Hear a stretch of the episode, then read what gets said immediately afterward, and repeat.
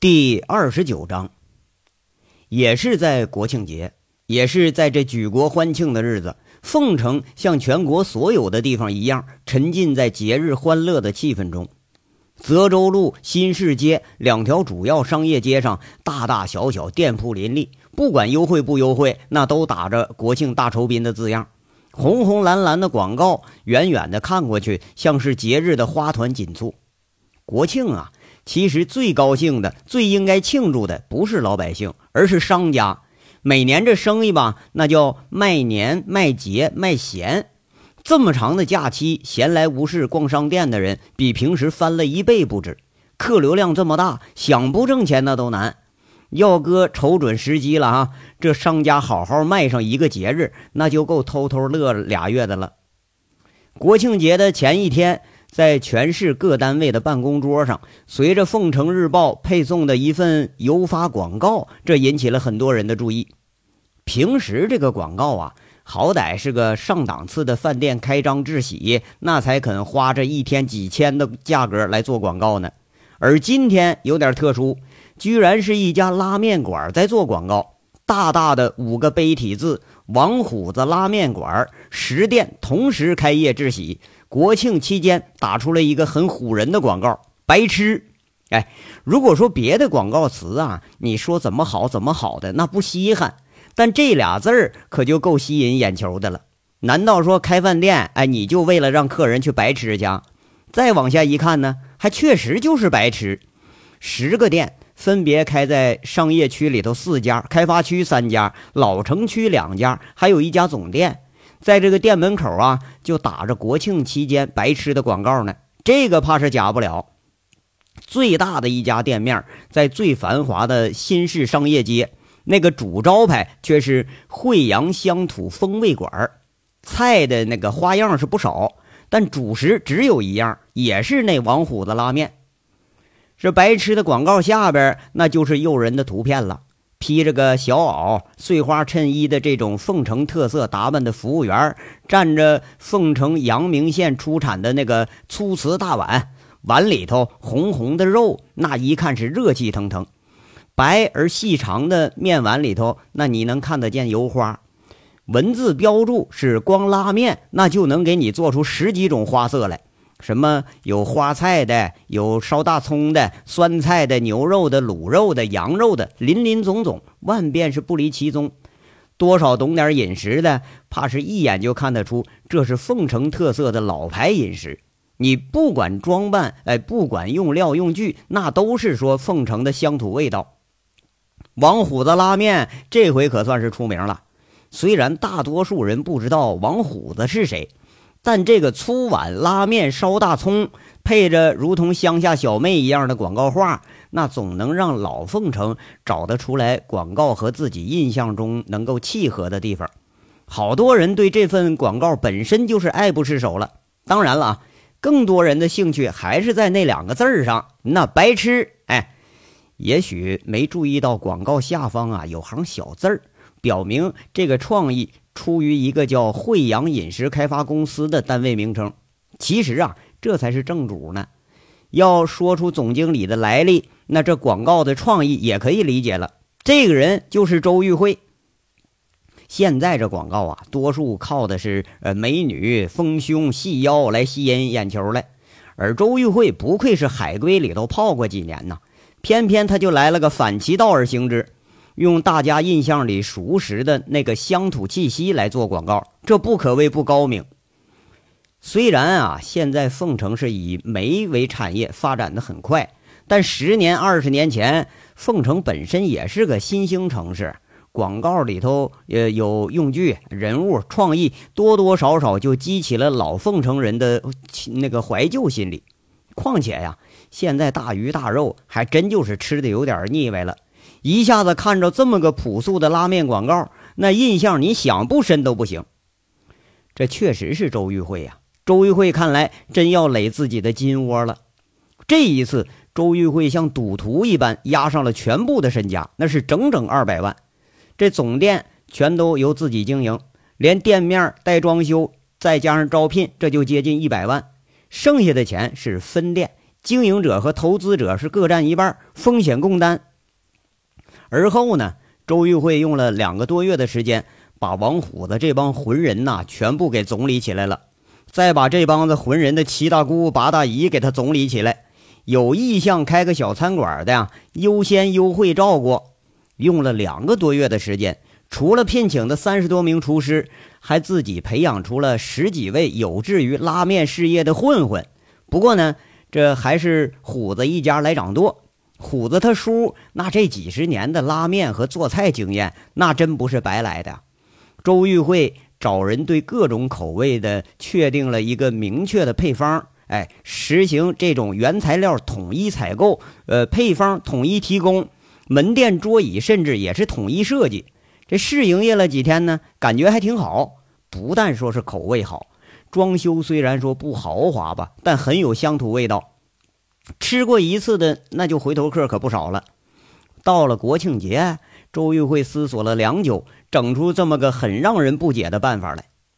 这几个人讨论的时候啊，就在公司的总部，已经把那个武庄小区的胡同店面交给叔叔一家打理的王虎子，现在已经是惠阳公司副经理兼主店大厨了。哎，当时这大厨就有点懵了，不解的在那问：“哎，那个周慧慧啊？”你这一天开十个店，那怕不得得吃一车面吧？那这都咱得赔死了都啊！现在王虎子怕是也弄不清楚周玉慧的真正大名，有时候呢叫呃周玉慧，有时候叫周慧慧，有时候呢还叫周慧玉，反正基本上叫对的时候就没有，弄得周玉慧呀有时候也是哭笑不得，懒得跟他计较了。已经升任惠阳饮食公司采购员的这个武元同志，他也奇怪，附和着说：“哎，慧姐，这不行吧？哎，你就拉人气，你也不能这么个拉法啊！就这么干，别没等开张呢，咱们就赔倒闭了。”这连独撑两个门面的张老三一家，他也闹不明白。不过呢，在总店坐镇的总经理却是不以为然。何月娥刚刚收拾好了摊子，笑吟吟说了：“哼，看看。”你小气了吧？人呐都爱占小便宜，不让人家占点小便宜，那怎么着从人家兜里头掏钱呢？再说了，就赔上个几车面，那也比大规模做广告便宜吧？这划得来。张老三却是仍然有点讪讪的在那撇撇嘴，说了：“哎呀，心疼啊！你这么多张嘴吃，俺这心疼啊！”众人看着张老三那个抠样，都是在那呵呵笑着。周玉慧啊，这看着一干众人，开始就给解释了。这么说吧啊，比如虎子带着小五，老张带着大炮，你们几位去吃饭了，就来的是咱们这家拉面馆。你们准备吃什么呀？是不是就光吃一碗面，喝一碗汤啊？呃，那不行，那我得整两瓶啤酒喝喝。虎子是脱口而出，引得几个人呵呵笑了。周玉慧笑着引导。那如果咱们这店里头还有风味小菜呢？哎，对对呀，小五元是恍然大悟，附加值啊！周玉慧一笑，还是五元聪明。客人只要来了，十个人里面有两到三个人喝酒，有三到四个人点上三样两样的小菜，咱们就够本了。何况咱们还外带着请了三十名一级厨师呢，那菜还是多少上得了档次的。一碗面才多少钱呢？小碗三块五，大碗四块五，这利润呢也就一块多钱。但是要搭配着菜出去，那可就不是这么算利润了。十个里头有七个全都白吃，那咱都赔不了。再说了，谁好意思在这儿吃干抹净、抹抹嘴就走啊？你多少不得点上个三块五块的小菜啊？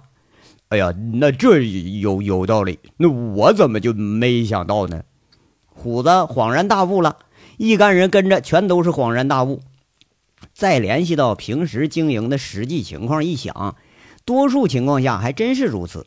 现在这生活条件是越来越好了，那谁还说光吃一碗面呢？那怎么着也得整瓶小酒，整俩小菜吃吃，不是吗？那最抠的张老三一拍脑袋，他都想明白了。要是对对呀，这这招叫啥来着？那周玉慧时候讲话时候说来的，说光靠广告领进门，再凭味道留住人。哎，只要吃了一回，那肯定有第二回呀。这么一说，大家明白了，又纷纷称赞这个主意啊地道。不过呢，临时客串吃客的贼溜这就接茬了，八成啊也是找茬。他端着碗在那喝汤，哎，一边喝一边说了：“慧姐啊，有没有这种可能啊？来上一群人专门来白吃来，天天来白吃来，光在这吃面喝汤，什么都不点，那咱们可不就赔大了？那那不会吧？哪还有这么脸皮厚的人呢？”王虎子不信，他摇了摇头。张老三也摇头，那不相信。现在八成认可周玉慧这主意了。虎子媳妇笑笑，他也摇头了。不过这长头发的轮子呵呵一笑，说了：“嘿，有，肯定有这号人。哎，我就知道有啊，这是谁呀？”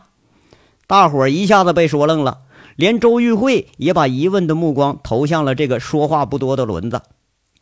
轮子捂着嘴笑着说了：“嘿呀，咱们大哥呀，要大哥在，遇上这好事儿肯定白吃三大碗，完了还把咱们给拉了一块儿吃来，吃干抹净，拍拍屁股就走，肯定一分钱不掏。不但不掏钱啊，他还得给你挑一堆毛病出来。”这虎子一听，他先笑起来了，竖个大拇指在这说：“哎呀，对对对，那这像咱大哥的那个作风。”这正吃着的王大炮一下子就给噎住了，笑的是咳嗽半天。这一干混混一下子想起杨伟来了，那这笑话就多了。说着说着呀，轮子又给大家讲了一个笑话，说是大哥当时刚到凤城时候，就偏爱和轮子一起下馆子吃饭，那旁人都不知道原因是什么。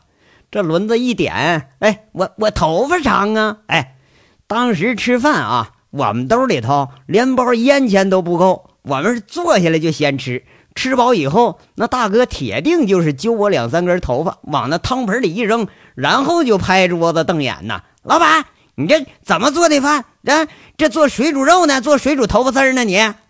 然后老板一看大哥那一脸的恶相，又被大哥在这胡搅半天，那老板怕搅和了生意呀，不但不敢收钱，你还得赔不是。要说我们这吃饱喝足，拍拍屁股就走人，哎。哪家那个那个叫大西北饭店的那个叫呃清炖羊肉最好吃了，我们一起呀扔过好几次头发，现在我都不好意思上那儿吃饭去了。王虎子一笑，跟着雷了一句：“那这又有啥稀罕的呀？大哥在的时候还领着咱们往人家饭店门口倒大粪的，弄得我半夜去掏茅坑去，来回找原料呢。”轮子在那笑着，捂着肚子，断断续续把杨伟的糗事给说完了。王虎子再一接茬，听者已经是倒了一片，连月娥也不禁掩着嘴，笑意盎然。那一边吃着的王大炮啊，笑了半晌，被一口面给噎住了，咳嗽半天，这才反过劲儿，恨恨的在那笑着骂：“嘿，妈了个逼的啊！你俩狗日的，让不让人吃饭了？这破事儿，你们哪个没干过几件呢？你们？”大家这心里啊，怕是再回忆起来那个时候衣食无着、天天混吃混喝的时光，现在再想起来，却是满怀满胸的可笑。笑了半晌呢，王大炮放下碗，咂巴咂巴嘴，说了：“哎，哎也，不知道大哥过得咋样了？这都好几个月了，也没见他打电话。要说呀，还真有点想他了。哎，我去。”那大哥肯定搂着韩姐干炮呢，想个屁呀！咱们想他，他怕是想不起咱们来。这虎子一说呢，引得众人一阵好笑。看样啊，怕是关系最好的虎子和众人一样，都没有杨伟的消息，这面子是大大受损了，怨念他也是不浅。哎，想什么想啊？人在的时候啊，那不是扇一嘴巴子，就是踹个大脚丫子。人走了，你们还想？你们是不是身上皮痒痒了？张老三在旁边插句嘴，这话音刚一落，却是王大炮朝着张老三直接又扔了一筷子，恨恨地骂着：“就数你狗日的没良心啊！你他妈来凤城时候还是个捡破烂的呢，没大哥你能混成现在这样？都他妈几十万的富翁了，明儿我就带他妈一百号人上你家店里去吃去，我他妈吃死你！”这几个人再看张老三，悻悻的不敢说话了。明显他惹不起王大炮这暴力分子啊，都在那嘿嘿的幸灾乐祸，在那笑着看。说着闹着呀，小五元一下子发现少了个人，奇怪的问：“哎，那慧姐呢？慧慧慧姐哪儿去了？”“哎，我在这儿洗碗呢。”这屋里边听着众人说话，可笑之余的周玉慧呀，莫名其妙的滴了两滴清泪。听着众人又说了，就回一句：“大家早点休息吧，明天开张要忙活了。”那谁也没发现呢。两滴清泪顺着脸颊悄悄地滴落到了洗碗池子里头，无声无息地被消灭了。不经意地想起来，又不经意地放下。大哥在兄弟们的眼睛里，怕是一个浑身毛病、一无是处的大哥，没有一点权威，全凭的就是拳脚耳光来教育。那谁他也可以骂，但是真正一离开了啊，谁也忍不住都要想他。这国庆。七天的假期，感觉仿佛比平时还要累。不过此累不同于比累了，八成这都是玩累了。旅游的呢跑累了，逛街的逛累了，打麻将的打累了。当然呢，还有一类人他很累，却是工作累了。要说谁呢？那当然是可敬的人民警察了。警察这个职业的特殊性啊，就在于别人忙的时候，警察也忙；等别人不忙的时候，警察更忙。尤其是过年过节了，这治安问题出的更多，警察当然就闲不下来了。不过呀，最忙的大案组今年的国庆却是清闲了几天。打黑除恶专项行动开展以来，按照凤城市公安局报告的统计，除了高玉胜涉赌涉黑一案，另外有四个吸贩毒团伙，一共十九个人被城区公安局给打掉。里边是有三十七个涉暴的犯罪嫌疑人被大案队给刑拘了，一大批陈年旧案给挖了出来。两个月的时间，凤城的警方啊，如秋风扫落叶一般，把街头巷尾作奸犯科的小混混、大痞子干了个七七八八。十几家涉赌的棋牌室和二十多家桑拿被查封了。凤城的这个空气质量一下子提高了一个档次。这案子是越查越多，佟思瑶呢却是越查越放心了。原先担心的杨伟这伙人却是没一个落网的，甚至啊，连抓获几名涉嫌哄抢赌场的嫌疑人里头，有一个叫罗光明的，他浮出水面了，绰号叫光头骡子。此人在逃，抓获的人指认说是此人带的头，和杨伟啊扯不上什么关系。哎，被救助过来的这个史更强呢？已经是指认了杀人的现场了，现在已经被呃上着手铐脚镣了，等着判死刑呢。据此人承认，当天确实是和原保安公司的杨伟约斗，但是他也无法指证当天杨伟就确实在场。而且呀，据第二天对医院的盘查，确实是找到了一个参与械斗的人。这人他可不是凤城本地人，而是来自潞州市的一个无业人员。盘查之下，又扯出了潞州的一股黑势力。盘根错节的线索是越来越多，连这个供认者也是知道点皮毛。惯于抽丝剥茧的佟思瑶，把这一点一点的线索聚集到一块儿，试图找出一点怀疑的因素来，却是让他很失望，什么都没发现。而他心里头啊，现在即使相信杨伟不会参与贩毒，但是。扳倒高玉胜这个案子，那肯定杨伟在其中动了不少手脚，但是他找来找去啊，却是一点都没法确认，这还是很惊讶啊！惊讶于说杨伟他手脚啊给抹的是这么干净，甚至最后连高玉胜都不知道自己在酒楼怎么就会被袭击了。那两个最大的疑点呢，是延庆路的两个厂子被人挑了，但是这么大的动作啊，居然到现在都说不清楚是谁干的。有人说呀是赌场内讧了，有人说是原来厂子里的荷官跟陕西客里应外合，也有人说是高玉胜的仇家干的。这佟思瑶啊就觉得是很乱呐，这纷杂的线索根本无法理到一块儿。不过见过无数大案的佟思瑶也不得不佩服，这是乱得漂亮啊，没有留下一点物证，现场全部被毁了。监控只剩下了一个显示器，那剩下什么都没留下。当然了啊，也包括重要的知情人和厂子里的数百万现金，这就估计是要成个无头案了。而高玉胜这个整个案子呢，现在省厅的重点侦破方向是境外的几个亿的黑钱大案和那几个使用频繁的账户以及隐藏着的联络人。这个厂子里的几百万现金反倒是成为其次了。而佟思瑶现在也放下了这个案子。那即使放下了，他仍然隐隐觉着啊，每一个乱局的背后都要有一个乱中取利的人。这个人怕是没别人，应该他就是杨伟。尽管他对杨伟怎么取利是不得而知，但他能确定取利而全身而退，这像是杨伟的性格。以他专业的眼光来看呢，这干得漂亮。他不再对此咬着不放了，况且也没时间咬着了。挂职的时间这就要到了，国庆节结束以后，就是他挂职时间结束的时候。国庆节呀，局里就开了个欢送会。节日期间，佟思瑶专门留下站好最后一班岗，很庆幸国庆的七天再没发生什么杀人、放火、贩毒的大案子。八号一早上，打点好行装，佟思瑶来到了局里，准备简简单单的和同志们告个别，然后就上路了。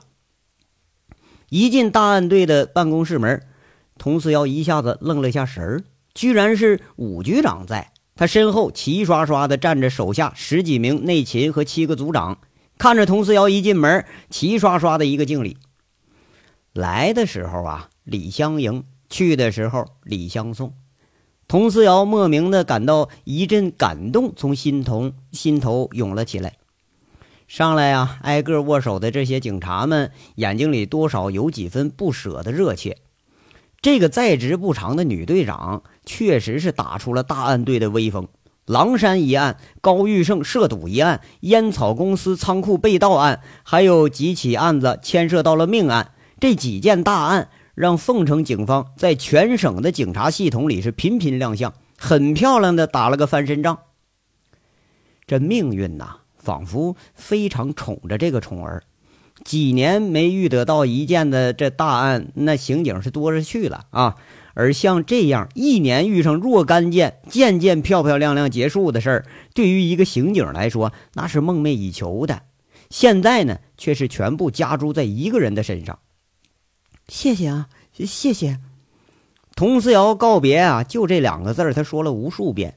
做内勤的小女警甚至抱着佟思瑶，那眼睛里还滴了几滴眼泪。呃，小童啊，我得好好谢谢你啊。给你培养了一支大案精兵，七个组长各有所长，这长处呢都被你给挖出来了。还是你们这科班出身的厉害呀，用脑子办案子，比我们这帮大老粗那可是强多了。吴铁军笑吟吟的把佟四瑶送出门口，说了一句：“这身后跟着一帮子大案刑警。”佟四瑶很谦虚，在这说：“五局，您别客气。”凤城一年主要还是您支持，没有您的支持和领导，哪有这么多大案的告破呀？要说我可是沾您的光了。哟，这小童啊，你这还没提拔呢，官腔倒是有了啊！吴铁军很难得的开了句玩笑，引得一干干警啊不禁莞尔。车是一辆越野警用车，一身警服的邢贵屁颠屁颠的给佟思瑶开了车门，轻轻说一句。队长，呃，您坐，这可是呃送你最后一程了，以后兄弟可全都指着你了。你贫呢，小桂子，开车。佟四瑶没好气的啐了一口。大家呀，怕是都已经心知肚明了，挂职锻炼那就是提拔的前兆。这一镀金一回省厅，肯定是要上个档次了，肩膀上起码得加上一个杠，哎，上个小副处那是没问题了。这职位要说高吧，他不算高，但就佟思瑶这个年龄和性别，在这个以男性为主的警察队伍里头，这职位那可就是数得着的了。邢贵啊，别出市区，直接到商业区大华商厦旁边，我要见个人去。哎，好嘞，哎，您坐好了，同桌。警车载着俩人在银行门外停下的时候，就看着一个围着围裙的女人从饭店里出来了。邢贵一看，这就奇怪了，这好像是那个举报人呢。再一看，确实就是那个自己认识的举报人，他是周玉慧。大案组对此人还做过证人保护呢。再一看呢，更奇怪了，那个惠阳乡土风味馆里的服务员全都这打扮，哎，碎花衬衣、黑布鞋，头上围一块小布巾，个个都像那个乡下的小媳妇似的。一看这就乐了。佟思瑶笑吟吟的下车迎了上去，俩人握了握手。这周玉慧呀，却是有点不好意思，在这说：“童姐，不好意思啊，我连手都没洗，这一手面。哈，怎么样啊？干的还习惯吗？从大经理一下子到了厨房，玉慧呀，要说我挺佩服你的，角色转换的挺快嘛。”佟思瑶看着显得格外兴奋的周玉慧，在这说着：“哈，金窝银窝。”不如自己垒出来的草窝，挣的少啊，可是干的有劲儿。周玉慧在那笑了一笑，哟，不会吧？这才几天呢，十店连开，国庆白吃，这广告打的声势可够大了。我们警察队伍里头去吃的可都不少，吃了赞口不绝的也不少，还是有眼光啊，敢打白吃的招牌，我很看好你啊。佟思瑶在这笑着打趣呢。周玉慧赶紧说：“得得，童姐，您可别取笑我了，说正事儿吧。找我有什么事儿吗？是不是有什么案子要我帮忙啊？啊，不是，我是要走了，来告个别，顺便通知你一下，这已经过去三个月了。高玉胜这个案子已经到了查证的后期，你证人保护可以取消了。如果还有其他事儿呢，你可以直接到大案组找新一任。”代理队长，他叫邢贵，你见过？佟四瑶一说，这面周玉慧赶紧接着：“那麻烦您了啊！哎呀，说什么呢？我得好好谢谢你，你提供的线索帮了我们大忙了。哎，玉慧啊，我还想问你一件事，那您说，你有他的消息吗？啊，是谁呀？哈，你说我指的谁呀？哎，没有。自从走了，再也没有消息了。不但没有给我打过电话，连他这帮兄弟也没消息。哎，这人呐，什么都好，就是爱玩失踪。这次失踪，也不知道得到什么时候了。也许这次他走的放心，没有什么牵挂了吧？嗯，也许吧。两个人是谁都没提那个名字，但谁都知道对方指的是谁。其实，在周玉慧和佟思瑶相互打交道的过程中，那个人就像两个人之间的一条线，一直在这牵着，各怀心思的在看着对方，同样是强作欢颜的告了别。周玉慧看着繁华的街道和渐渐消失的警车，心里头再次涌起莫名的牵挂。这几个月来呀，开店、招聘、策划，忙忙碌碌的生活，让他暂时忘了那个人。却没想到这几天却总是提起他，一提起来这心里就酸酸的，不知道这是一种什么样的滋味。刚一回到店里啊，就听厨房里头乱了。周玉慧一紧张，赶紧进去看去，却见那大厨王虎子敲着锅沿在那骂人呢。再一听，却是骂分店俩伙计。周玉慧赶紧在这问：“又怎么了，虎子？”虎子在那恨恨地骂：“你个老张那两家馆子！”这开张了，生意火的不行，把这这货给拽的牛逼的啊！人手不够了，天天来咱们这儿借伙计来，他自己不敢来，打发他小侄子来，妈逼的，看他我就想去踹他两脚。周玉慧是哑然失笑，安慰着虎子：“他干得好，对咱们也有好处啊！你是大股东啊。”人家是咱们的分店，那打的也是他的招牌，他挣钱他有你一份啊！你这有什么生气的呀？哦，那倒倒也是哈。虎子讪讪的说一句，一想也对啊，拍拍身上想通了，安排俩人帮忙去了。看着周玉慧转身这要走，虎子突然说了一句让周玉慧如雷贯耳的话：“呃，对对了，呃，周玉玉啊，我哥打电话了。”说话的时候那是万分得意啊，看样那还是哥跟自己亲，哎，就给他一个人打电话，却没想到周玉慧一下子像吃了炸药似的，火急火燎揪着王虎子的领子，那个嘴像爆豆似的问几个问题：“他在哪儿呢？他说什么了？他什么时候回来呀？”谁成想啊，这一句话能整出这事儿来呀？王虎子看周玉慧是一脸的急切，俩手揪着自己，那脸几乎都凑到跟前了，眼睛仿佛是看着猎物了似的，不禁吓得一个机灵啊，手里那大勺咣当一声就掉在地上了。这章到这儿就说完了，下章稍后接着说。感谢大家的收听。